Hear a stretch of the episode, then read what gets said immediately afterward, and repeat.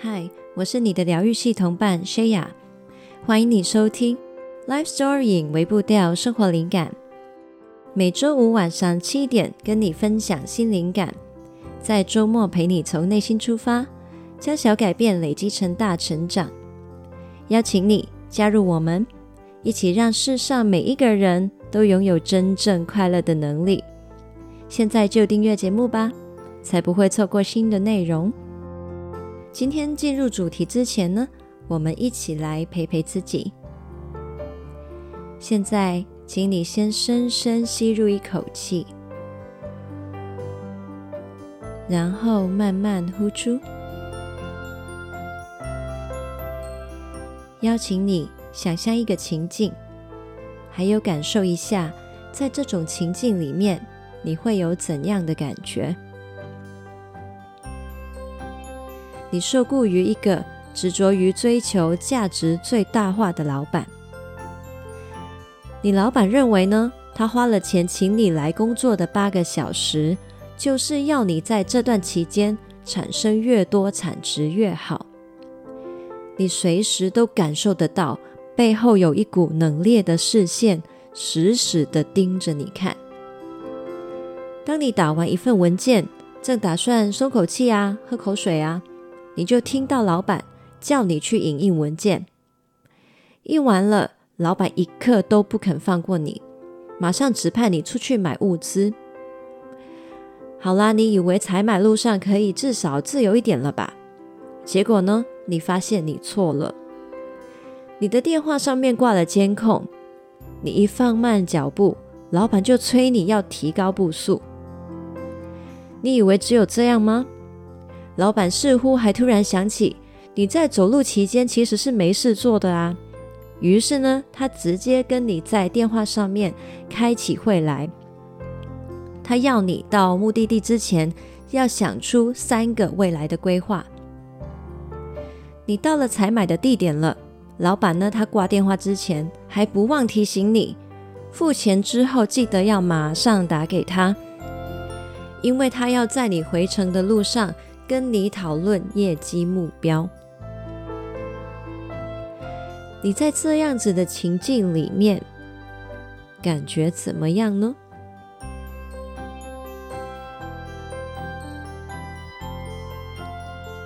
会压力很大吗？觉得很荒谬吗？认为太不合理了？这些的感觉呢，都请你先记着。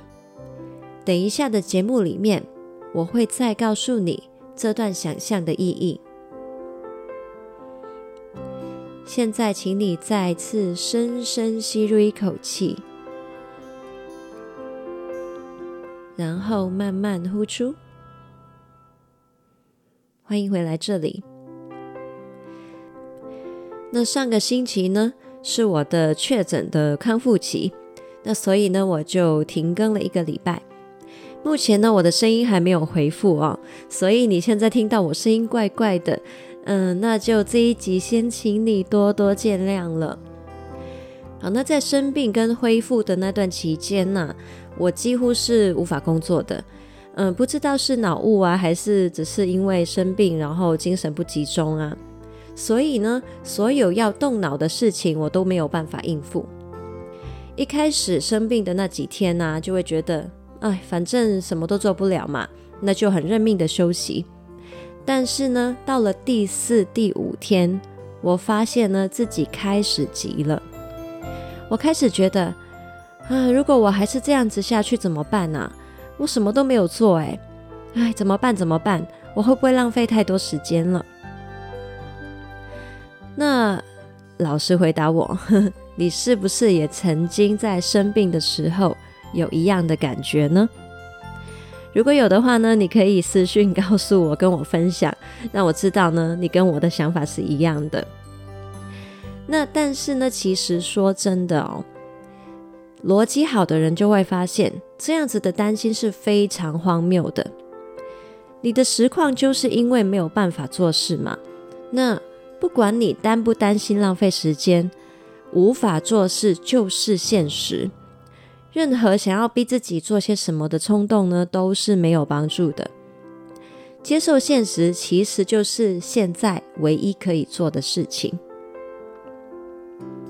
但总之呢，我就是在这种的心情挣扎了一番之后呢，我还是认命的放弃生产力了。同时呢，我也想起来说啊，好啦，不然我来看看书好了。然后我就想起了今天想要跟你聊的这本书《人生四千个礼拜》，它刚好非常非常的呼应我当下的感受。那什么时候读书最有用呢？就是你深切的感受到你有需要的时候。那这本书呢，我其实之前就一直放在心里的书单上面，但是呢，又还没有开始读过。那这一次呢，就算是遇到一个绝佳的时机了。人生四千个礼拜，作者是奥利弗·伯克曼。那他的书名指的就是。假设我们活到人类的平均寿命八十岁，那么我们人生的时间呢，就会有四千个礼拜。作者认为四千个礼拜呢，短暂到令人发指，小气到不给面子，所以呢，我们更要真正好好的把握我们活着的珍贵时刻。那听到这里呢，你可能就会觉得，嗯，跟一般的。时间管理书套路好像差不多吧？那的确哦，这本书也是写给生产力狂以及时间管理控看的。但是呢，这本书也有一点特别。我读完这本书之后呢，我就想象生产力狂读这本书有可能会出现两种反应。第一种就是会觉得哇，真的是当头棒喝诶。原来我一直追求那么多更有效率的方法，从一开始就是搞错了时间管理的本质，难怪我会越管理越累啊。另外一种呢，则是会觉得，嗯，这本书有够没用的，也没讲什么具体可实行的时间管理工具，只是在绕一些抽象的思考，还有一些生命的感叹。好，那为什么我这么说呢？嗯、我来讲一下我是怎么看这一本书的。它呢，的确是一本在讲时间管理的书，但是它不是一本工具书，甚至呢，我是把它当作是哲学书在看。它提及实际应用的方式，主要只有集中在最后一篇的附录的地方。没错，是附录，不是正文哦。而正文里面呢，稍稍提及应用相关的地方呢，也非常的隐晦。那你这样听起来就觉得很奇怪啊。但是呢，如果你真的有掌握作者想要传达的中心思想的话，你就会明白他为什么这样子写了。如果你是想要找帮你提高生产力，跟时间管理技巧的资讯呢，那这本书不适合你。那如果你准备好要正面挑战你一直以来对时间管理的看法跟追求，那么你可以试着跟这本书对话看看。我说对话呢，是因为我不建议你将任何一本书当做标准答案来读。任何的作品呢，都是出自于一个人类的手嘛，他呢会有他自己的人生经历、个性、观点，他不会有标准答案，他的答案也不会是你的，所以你喜不喜欢他，认不认同他，可能都不是重点，重点是你在跟他对话的过程里面，你又长出了更丰富的视野，重塑你自己版本的哲学。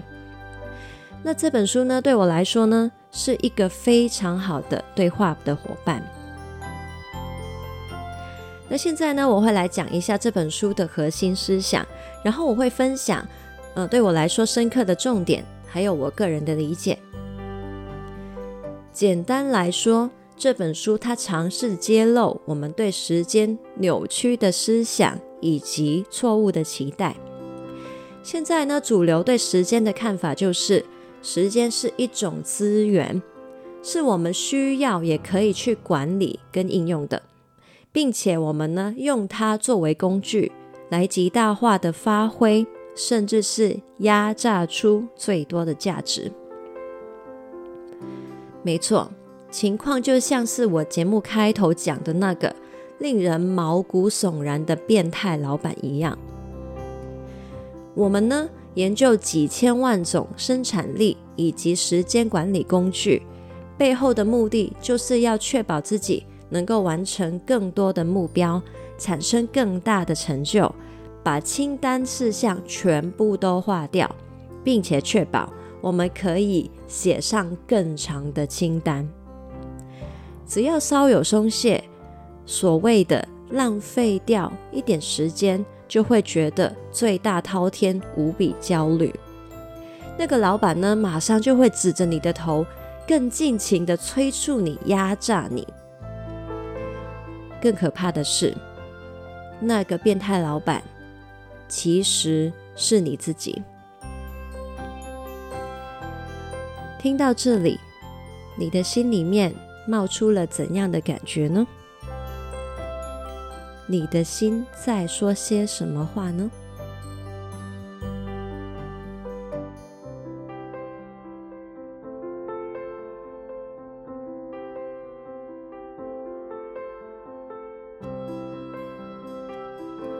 作者他认为，我们会一直忙碌，然后告诉自己正在努力的解决忙碌，却又更深陷于忙碌之中。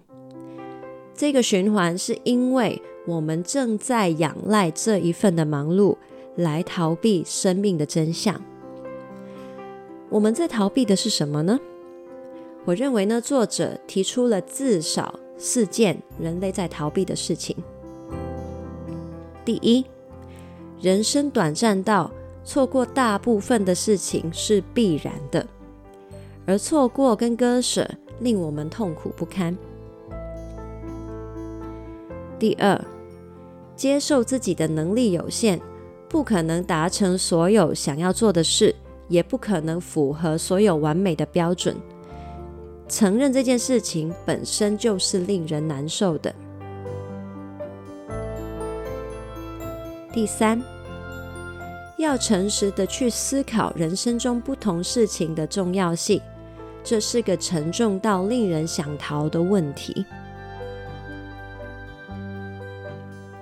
第四，我们得承认，我们从来就不拥有时间，时间也从来不能被控制，而这种失控感令人恐慌。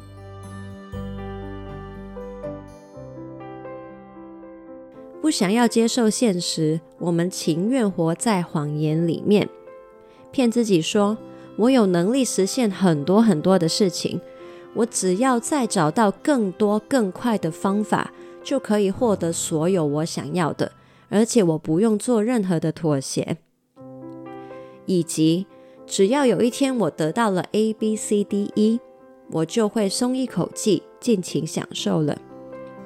然而那一天永远都没有到来。我们让自己忙碌，好从这些残酷的现实里面分心。然而，你一心一意的应用一切时间管理术，以及越来越有效帮你节省时间的科技，你省出来的时间真的让你停下来好好生活了吗？你会发现呢，其实没有，因为你作为那个贪得无厌的老板，把多出来的时间又拿去生产更多的产值了。问题的本质根本就不在于你本来很忙，而是你始终下意识地选择用忙碌来逃避承认人的有限。如果说到酗酒、滥药、暴食，这些呢，都会有人告诉你不要做了，很伤身体。但是呢，忙碌作为逃避的手段。却又会被众人赞扬肯定，说：“哇，你好棒哦，你好努力，你好积极，你好出色。”再也没有比忙碌更合法的瘾了。这样子的瘾，你有没有上瘾呢？作者他一再的提醒我们要接受现实，接受我们必须取舍，我们才能够真正的自由，真正的活着。这里呢，我读书里面的一段给你听。由于你不得不做出困难的抉择，重点就是学着以清醒的脑袋决定要专心做哪些事。而哪些则不去管，而不是预设全都要做。那来到这里呢，我们先进入一段工商时间，休息一下，回来我们再继续聊。有一份礼物，它在世上独一无二，专属于你。它会时刻给你疗愈内心。还有面对生活的力量，它承载着你想要对自己说的话。这样的礼物，你想拥有吗？现在我推出了客制化桌布的服务，以我薛雅式的图像风格，为你设计专属于你的陪你桌布。你可以选择写上对你有特殊意义的话，或者是跟我分享你的故事。再由我为你撰写，给你的鼓励还有陪伴。在积极心理学的系列内容里面，我有提到，心理学研究已经验证了，让环境里面充满会给你激励、启发、安慰的元素，你的潜意识就能够毫不费力地带你走向你想要的改变。让这些元素出现在你每天使用率最高的手机、平板或是电脑上面，就是为你的心创造改变的有效方式。如果你喜欢我疗愈风格的图像还有文字，那么陪你桌布会是你每天生活的最佳陪伴。新的一年要开始了，如果你想要送一份力量给新一年的自己。那就马上来定制属于你的陪你桌布吧。陪你桌布也非常适合作为在不同的时机送给朋友的客制化礼物，能够承载着你的心意，陪伴他每天过生活。现在就把握送新年礼物给自己还有朋友的好时机，马上到资讯栏的链接里面了解更多吧。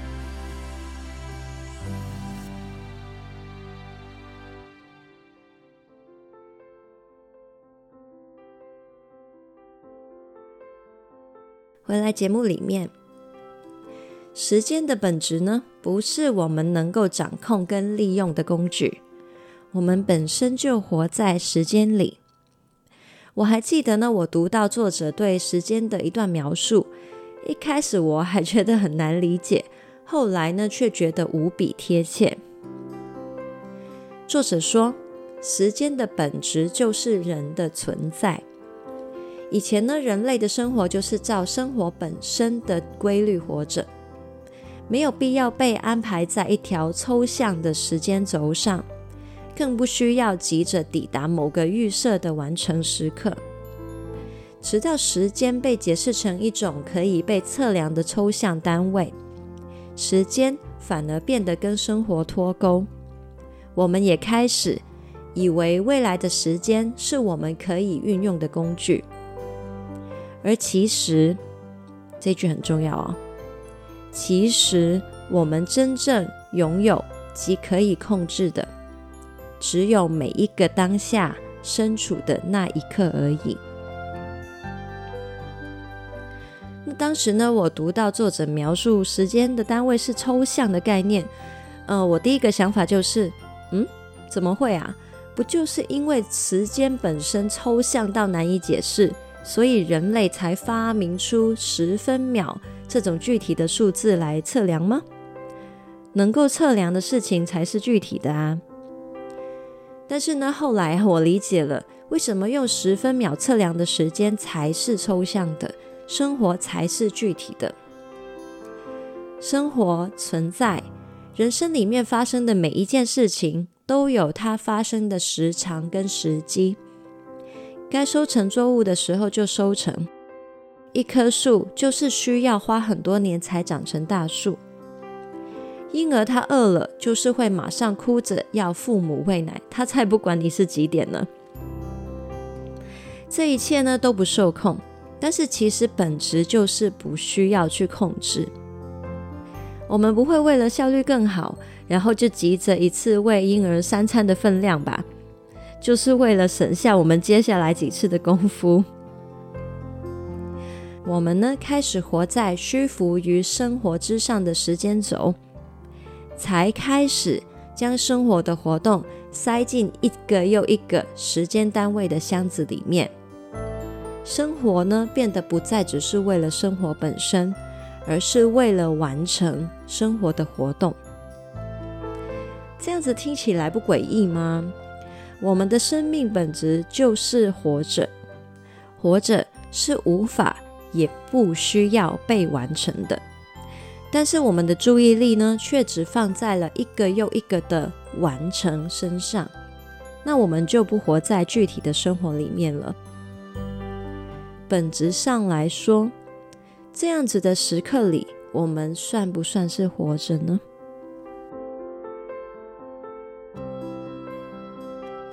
你一定听过 FOMO 这一个现代人流行的通病吧？FOMO，F-O-M-O。Fear of missing out，错失恐惧。我们恐惧错过资讯，错过机会，错过某些人生体验。为了减少错过，我们才会紧紧地捏着时间的脖子，用力到我们满脸通红、青筋暴现。因为我们什么都不想错过。作者呢，他却说到了一个相反的词。JOMO Joy of Missing Out，错失的喜悦，听起来很有病，对吧？为什么错过了还会喜悦呢？人生的真相就是，人生短暂到我们注定错过大部分的体验，不管你接不接受，这就是命中注定的。然而，当你接受了这个现实，你在每一个当下决定去做的，都会是最有价值的那件事情。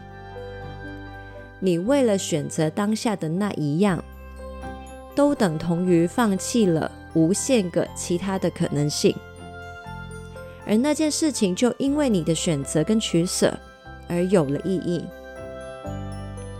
作者他讲了婚姻的例子，当你跟特定对象进入婚姻，你就知道。你等同于放弃世界上其他无数个可能的对象，而那些对象里面还可能有更适合你的。但是你的伴侣对你来说就是当下决心选择的那一个，他对你来说就是意义非凡的。那一份全心投入，也就产生了 joy of missing out，错失的喜悦。一旦我们把时间看成是要拿来产生产能的工具，我们就会花时间在斤斤计较这些计算上面。那一个当下就是活在抽象的时间轴上，而不是活在生活里面了。那要怎么样帮我们的心智脱离这一套时间工具论呢？这里呢，我分享其中两个作者讲的建议。第一，进行无终点活动。无终点活动是指没有目的也没有终点的活动，它的价值不来自于目的以及完成的目标。从事这些活动本身呢，就是为了活动的本身。你也不用问自己是不是擅长，或者有没有越来越擅长，因为不管你擅不擅长，你就是想做。你就是喜欢做，例如散步就是为了过程的乐趣，而不是完成；休息就是为了休息，不是为了让你活得更有产能；看书就是为了享受对话，而不是为了一定要产出什么东西。在这里呢，我可以跟你分享，我在读这本书的过程里面，其实也是尝试把自己放在这种心态里面。读书的过程呢，当我想到有好多有趣的事情可以分享，我就会出现哇，好想要做成内容跟你分享哦，这样子的想法。那这件事情的本质，就是因为我享受在其中，觉得很有趣，所以我想分享。但同时呢，有时候读着读着，我的目的论呢又会跑出来说：“嗯，你说要分享嘛，所以来想想看，这一段你要怎么样解释比较好呢？”这个时候呢，如果我觉察到了，我变成了在为创作内容而读。我就会马上修正回来，告诉自己说，我阅读的本质就只是为了跟这部作品对话而已。而这个时候呢，我阅读的乐趣才不会被抹杀，而且我可以畅游在无限的范围里面思考，而不是急于把自己的眼光限缩在有利于产出内容的概念上面。不过呢，这样选择的结果有让我所谓的产能变低吗？并没有哦，我依旧是这样子做了这一集内容跟你分享，而且我可以更真心享受在这个阅读跟分享的过程。我赚到的比我用目的论出发的时候还要丰富啊！而你呢，听到的内容也会变得更立体、更有层次。第二个帮我们心智脱离时间工具论的方法，就是事情需要花多少时间就花多少时间。我读这本书呢，不是为了完成阅读这本书，而是为了享受对话过程。所以我在读这本书的时候，我容许自己像在享受一趟思想的旅行，走走停停。我不需要去计较我理应在什么时候把它读完。当我读到有抓到我注意力的东西，或是令我疑惑的内容，我就停在那里思考，在心里面跟自己原本的信念去碰撞、去融合。甚至当我认为有些内容需要跟我真实的人生去互动的话，我就会把书先合起来。先去生活，然后呢，我体会到了在生活中某一些瞬间，书本里面说的话，稳稳的在我活生生的人生里面着陆了。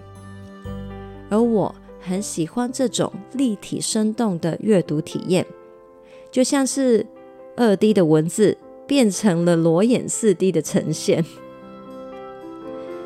虽然说呢，忙碌是会让人上瘾。但是这种 take the time it needs to take 的乐趣，也会让人回味无穷。它会让你想起很多事情的纯粹，让你可以很明确的说出你正在活着。活着的滋味本来就很美好，本来就很值得庆祝。我非常推荐你还给自己更多这样的体验，让自己呢越来越被吸引。活出这种脚踏实地的人生。听到这里啊，你可能会跟很多读者一样，觉得这本书听起来就是很不切实际。我们的确是活在一个事事都用时间单位衡量的世界啊，生活也有很多的期望投射在你身上啊。那要怎么样在时间上放过自己呢？回到作者他说的本质。并不是因为时间那么珍贵，所以我们要从外在的期望中想尽办法夺回自主权，决定时间要怎么按照自己的节奏去应用，而是要放弃掌控时间的念头。当你爱的人邀请你花时间陪他，当你早上起床准备出门工作养家。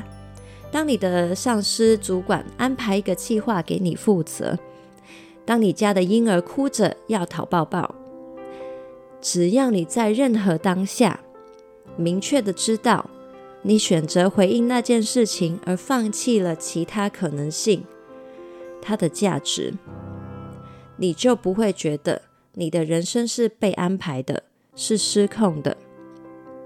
因为放弃控制时间之后，你反而会看懂了很多的当下是你自主的选择。作者他也有强调，他意思呢不是叫我们不要规划未来，只是顺着事情的发生活着，而是我们在规划的同时，也去接受未来不按照我们想象发生的现实，放下控制，然后在每个当下做最有价值的回应。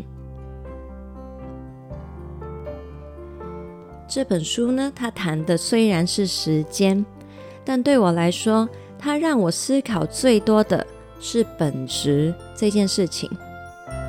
时间的本质，生命的本质。我每个人生选择的本质，现在决定要做些什么，怎么做，我都会回到本质去思考。这样呢，我更能够具体的活在当下活着的目的，而不是漂浮在时间轴上，漂浮在那段时间假设需要达成的绩效。如果呢，你觉得你也想要透过这本书，跟你自己的时间观、人生观对话一下的话，你可以到资讯栏里面找到这本书的连结。另外呢，有一个消息要跟你分享。说到时间呢，我们现在来到二零二二年的年末了嘛。通常到了年末呢，很多人就会做年度回顾，还有明年的展望规划。很多人想到回顾跟展望。想到的都是要很透彻的思考，很具体的制定策略，这也是很好的，也是需要的。不过呢，同时我也注意到，大家常常忽略掉内心跟感受层面的连接。于是呢，你写出来的东西就会是停留在脑袋上抽象的应该跟期望上面，只是凭脑袋去想，嗯、我应该要建立运动习惯。我应该要上课进修，我应该要扩展人脉，帮助升迁等等。不过呢，你活了那么多年，也大概隐约会知道，头脑上的应该，很多时候跟心里面真正的需求存在很大的距离跟误会。你是活在你虚浮的想象里面呢，还是跟你内在深深连接的实相里面呢？这个概念跟我刚刚节目讲到的是具体还是抽象的，活在生活里也有异曲同工之妙。而感受才是带你连接真实内在状态、具体活在生活里的桥梁。那些头脑上策略性的回顾跟展望呢，市面上你随便找，一定都有很多的资源。所以呢，我就想要给你不一样的。我制作了一个限时开放的免费资源，我会用声音去引导你，跟自己在年末跟年初的时候进行一场内在对话，用你的心去回顾过去一年你走过的路，有哪些感动、成长、克服过的难关，值得给自己的安慰跟肯定，也会带你用心去感应你对未来的期待跟想象。把心里面的风景看清楚了，就能够做好贴切的人生定位。这个时候呢，你再去配合一些头脑上的策略的资源，你就能够完成心脑一致的回顾跟规划。接下来这句话呢，非常重要哦，这是一套限时开放的资源，只有从现在开始。直到二零二三年一月十五日期间可以去看，只有现在到一月十五之间才可以去阅览，之后呢就会下架了，所以尽情把握这一个大约三个礼拜的时间，进行一场自我对话喽。报名的链接呢，我放在资讯栏里面，记得要去报名这套限时的免费资源啦。那这一集的文字稿是在 lifestory 点 co 斜线人生是千个礼拜。如果你想到有谁会喜欢或是需要这一集内容，记得要分享给他。我们一起让世上每一个人都拥有真正快乐的能力。记得帮我们订阅节目哦，帮我们打星评分，还有留言，让更多人认识这个节目。也邀请你订阅灵感电子周报，我每个礼拜天呢会发一封信给你，跟你分享生活体会。那它是我们非常非常受欢迎的内容形式哦。你也可以到 Facebook 跟 IG 找到我，我在上面会发放贴文跟限动，跟你互动，陪你将小改变累积成大成长。想要支持我持续跟你分享灵感的话呢，我也请你可以去参考我们的赞助方案，赞助我们继续去创作更多的内容，或者是你可以到疗心成长旅行社看看有什么的服务或是商品适合你，适合你再购买也没关系，最重要呢是对你有帮助。那刚刚讲的所有连接都可以在资讯栏里面找到，那我们就下次见啦，Happy Life Storying，拜拜。